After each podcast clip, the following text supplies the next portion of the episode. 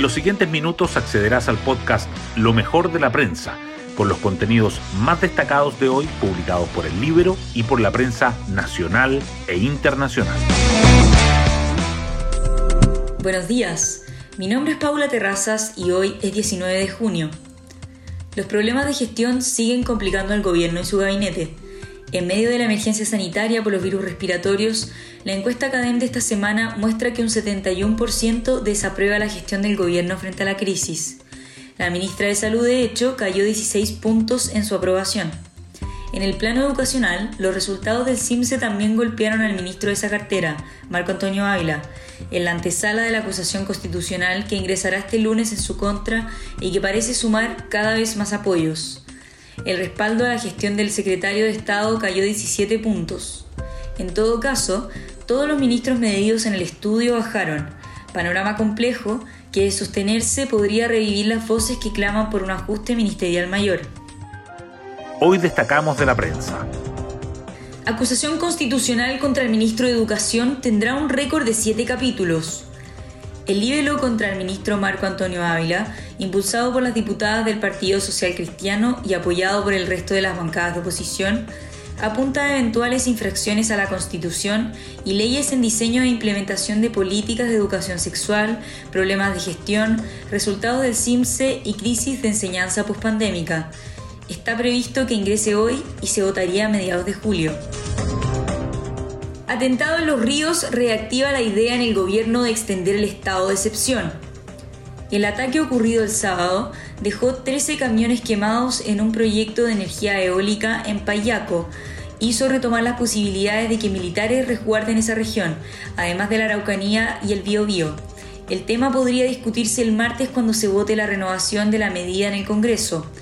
Otro atentado ocurrido el sábado dejó herido al agricultor Eric Bayer en su fondo en Ercilla. Mario Marcel advierte riesgos para el país si no hay pacto fiscal. El ministro de Hacienda defendió la necesidad de una reforma tributaria para financiar medidas que son prioritarias y urgentes para la ciudadanía, tienen costos importantes y no son posibles de acomodar dentro del presupuesto con la carga tributaria que tenemos hoy.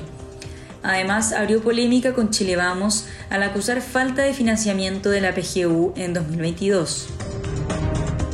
En la portada del libro destacamos Karen Araya, la consejera constitucional favorita de Jadwe. El alcalde le ha reconocido públicamente su respaldo. Ambos comparten una mirada crítica al texto aprobado por los expertos en cuanto a cómo quedó redactado el Estado social y democrático de derecho, y en algunos sectores del partido miran con preocupación que esta alianza le dé fuerza a los cuestionamientos del alcalde al proceso. Oficialismo y oposición se enfrentan por dichos de Sebastián Piñera sobre Salvador Allende.